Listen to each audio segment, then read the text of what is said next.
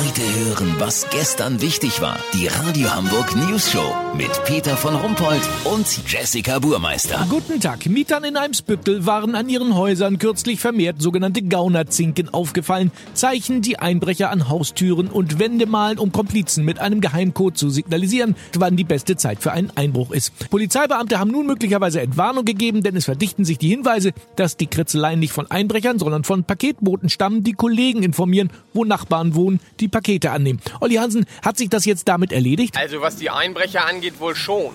Allerdings haben meine Recherchen ergeben, dass einige der Zeichen auch nicht von den Paketboten stammen, sondern noch andere, sagen wir Gruppierungen, auf diesem Wege miteinander kommunizieren. Weißt, wie ich mein? Nee, noch nicht. Ich bin hier gerade bei der 81-jährigen Marlene Schob in der Rellinger Straße 4. Vor ihrer geöffneten Wohnung stehen die Vertretung ihres Hausarztes, die Müllabfuhr, ein Paketbote, der Schornsteinfeger, ein Herr von den Zeugen Jehovas und die Pflegekraft ihrer Sozialstation. Hier ist richtig was los. Der Hausarzt hatte seiner Vertretung ein Zeichen an die Tür gemalt, wie man in das Haus gelangt, wenn Frau Schob die Klingel nicht hört. Der Schornsteinfeger macht sich ganz ähnliche Zeichen, wo Kamine zu säubern sind. Die sind aber denen der Müllabfuhr ganz ähnlich, die sich damit signalisiert, wo die Biotonne steht. Für den DHL-Mann ganz klar das Zeichen für Paketstation im Haus.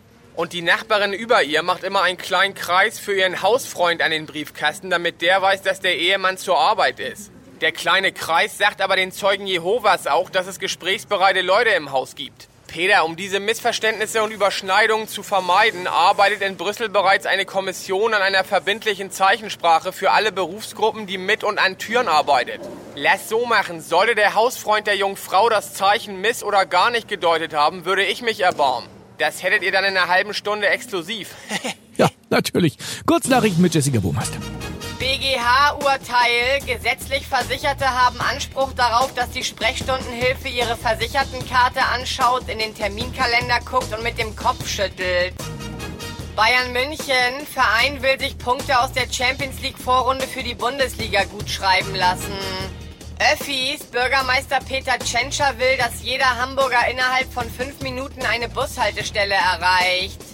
Dafür brauche man natürlich extrem schnelle Autos, so Tschentscher zur News Show. Das Wetter. Das Wetter wurde Ihnen präsentiert von Schleckimarkt. Jetzt bestellen.